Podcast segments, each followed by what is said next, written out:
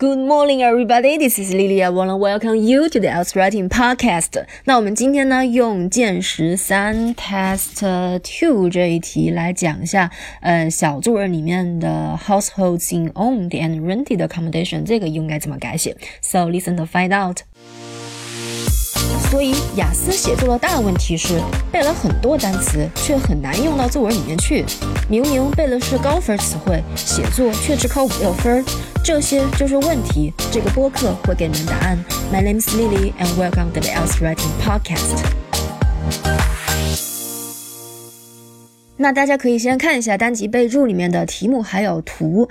那这一题呢，它讲的是在英格兰，嗯，已经买房的家庭和租房的家庭的百分比。那我们就是要去写这些百分比是上升还是下降的。那我们先来看，嗯，已经买房的家庭的百分比。这个如果你们用题目里面的词的话，那就是 the percentage of households in owned accommodation。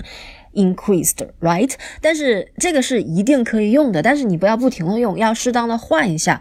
呃，第一种换法呢，我们可以把它换成用 own 这个动词，那就是 the percentage of households owning their home increased significantly. OK, households owning their home.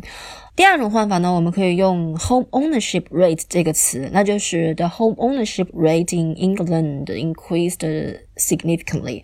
第三种换法呢，我们还可以用 home owners 这个词，呃，比如说我们可以先去写，在一九一八年，只有大概百分之二十五，那也就是四分之一的家庭，他们呃已经买了房，但是这个数据呢，它后面是。急剧上升的，那就是 only about one quarter of households in England were homeowners in 1918.